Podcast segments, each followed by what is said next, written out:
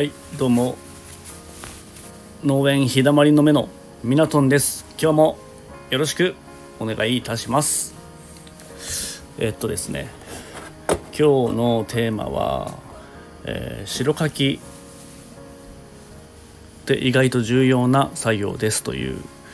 内容でお話をしていきたいと思います。まあ田んぼの白柿ですね。えー、まあそれについてお話をしていきます。まあ、この放送で、うんとまあ、田んぼって意外と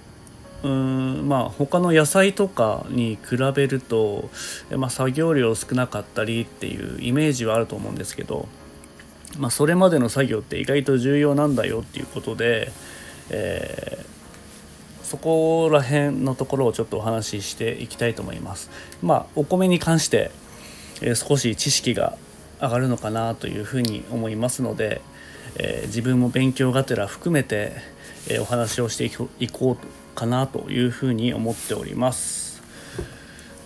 えっともちろんながら聞きで聞いてください、えー、今はねゴールデンウィーク期間なんで、まあ、お仕事お休みの方もいらっしゃるとは思うんですけども、まあ、何か日常の生活の中で、えー、流しっぱなしに聞いてもらったり、えー、お料理中だったり、え何かね他の作業をしながら聞いていただいたり、まあ、学生さんも部活とかねやってる方もいると思うんですけど電車の中で聞いたりとか。もう学生さんってあんまり聞いてないんですかね。あんま農業ってどちらかというともうちょっと年齢が上の人を聞くと思うんですけどね、まあ、聞いてると思うんですけども、えー、聞いていただいてほしいなと思ってるんですけど実は誰も聞いてなかったりするかもしれないんですけどまあ僕は変わらず喋っていこうと思います。で、まあ、田んぼに対する上手な白かきっていうのをちょっと、えー、調べてみたりして、えー、あと自分も、うんと、周りの農家さんだったり、まあ、父親から聞いたことを交えてお話をしていこうと思うんですけどまずあの、まあ、田植えの時期になると田んぼにね水を張ってトラクターで、えー、作業する姿って、まあ、この辺の田舎ではよく見られるんですけど、まあ、あの田んぼがないところとかだとなかなか珍しい光景だとは思います。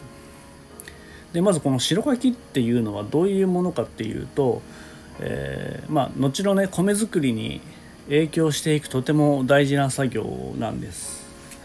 えー要は最初田んぼ作る時ってトラクターで水のない状態でまず土を耕してでその後水を入れて、えー、泥をかき混ざすっていう作業なんですけど簡単に言うと。で白柿の白っていう字は、まあ、の田んぼとか田地、え田んぼの地地ですね地面っていう意味があるんですけどあの、まあ、よく名字で田代の白っていう字なんですけどまあ、田を書くというのが名前の由来となったそうです。で、えー、まあ、作業内容的にまトラクターで作業するんですけども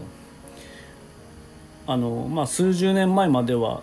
牛とか馬に大きなあの、まあ、道具みたいのをつけて、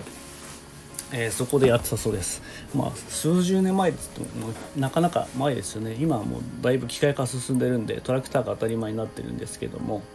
で白柿って、えー、まあ、田植えの時期、まあ、植える前の、まあ、大体、まあ、5日から6日前ぐらいまでに完了させるような形ですね。でこの辺の地域だと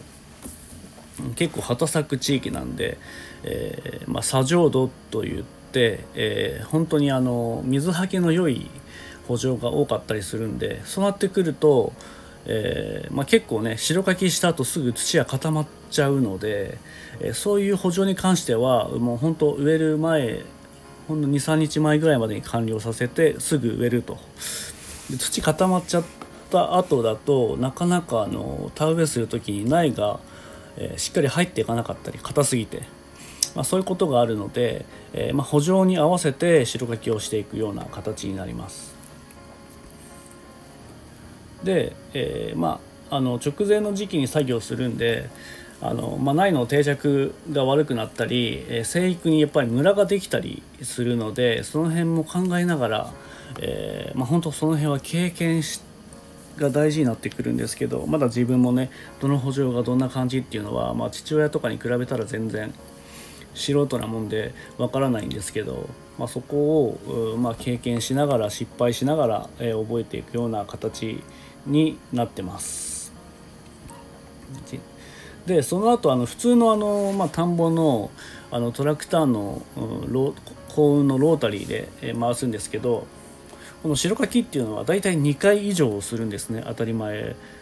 には考えられてるのは2回以上なんですけどまあ本当に、えー、米どころの地域になると3回とか4回とかするところもあるそうですがうちでは大体基本的には2回です。最初のあのロータリーっていうのは、まあ、少し深い、えー、刃がついてて、えー、そのロータリーでかき回してでその後ドライブハローっていうものに付け替えるんですけどこのあの機械のちょっと長いバージョン幅があるバージョンでそれは歯がいっぱいついててで歯は短いので浅く細かく、えー、書く機械になってます。それが2回目の白書き、え、こちらでは上白っていうふうに言いますね。植える前の白書きで上白っていうふうに言っております。で、えーまあ、ここできれいに、えーまあ、水の、ね、量とかもすごい重要なので、えー、多すぎるとちゃんと混ざらなかったり、えー、藁がちゃんと沈まなかったり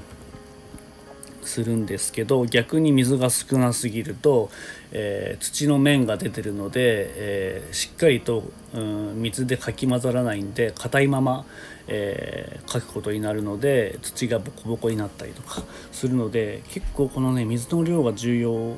だったりします。でまあ目的としては土を細かくすることっていうのが白柿なんで、まあ、最初の白柿を、えー、荒白というんですけど、まあ、荒起こしで、えー、土の塊をほぐしてで上白では、えーと、水と馴染んだ土をさらに細かくするっていう、えー、流れです。であと目的もう一つとしてはですね、え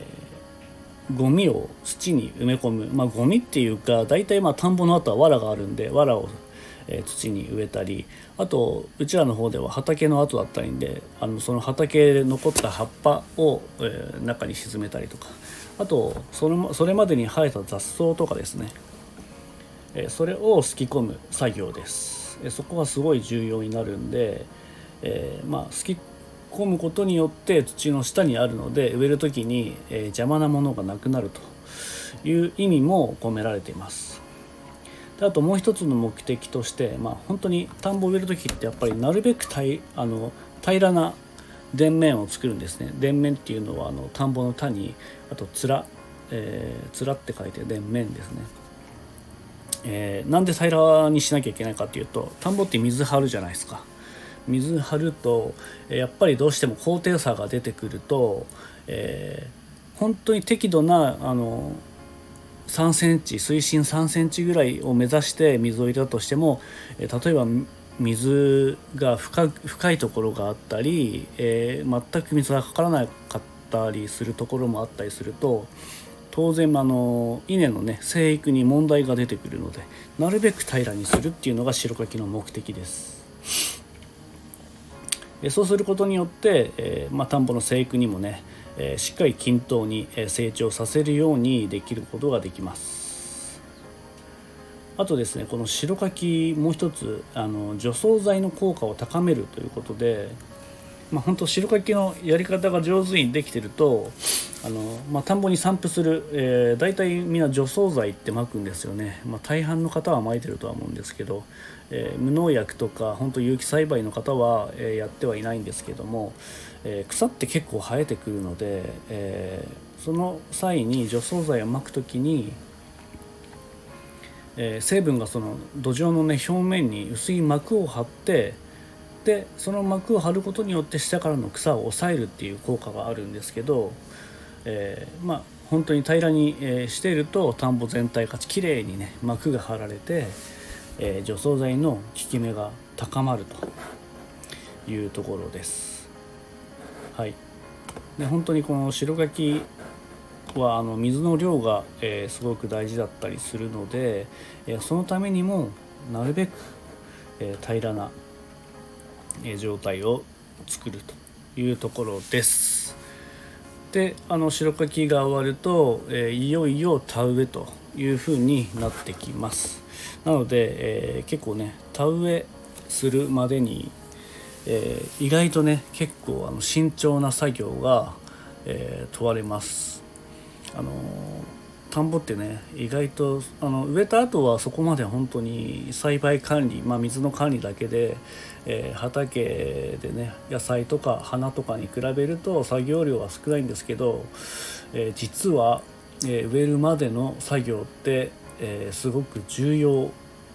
っていうことを、え知っていただければなというふうに思います。まあ、別に押し付けとかじゃなくてあの、まあ、そういう知識として実は田んぼって、うん、そういうね、えー、細かな作業が、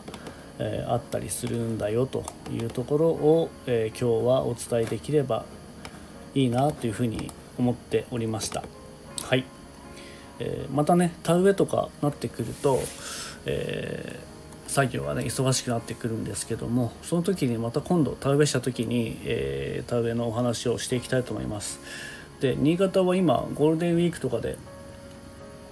ね、ずっとね天気悪かったりしてでうちはいつも田植えするのは5月のまあ早くても10日過ぎぐらいなのでまだ白柿やってるところは全然ないんですけど、えー、これからね、えー、あと23日後ぐらいから水を入れてうんぼちぼち白かきをやっていこうかなというふうに思っております。はい今日はこの辺でお話を終わりたいと思います。最後まで聞いていただいてありがとうございました。えっとまあ少しでもねあのまあ知識ついたなとかためになったなとか思っていただければありがたいなと思います。まあ、よかったらフォローといいねボタンを押していただけたらすごく嬉しいので今後の励みになります。あとあのプロフィール欄からインスタグラムとツイッターもやっておりますのでえそちらの方で農作業の様子とかもね、えー、見れたりするんで何かの合間にでも覗いていただいてもらえたらすごく嬉しいです。はい。じゃあ今日はこの辺で終わりたいと思います。ありがとうございました。さようなら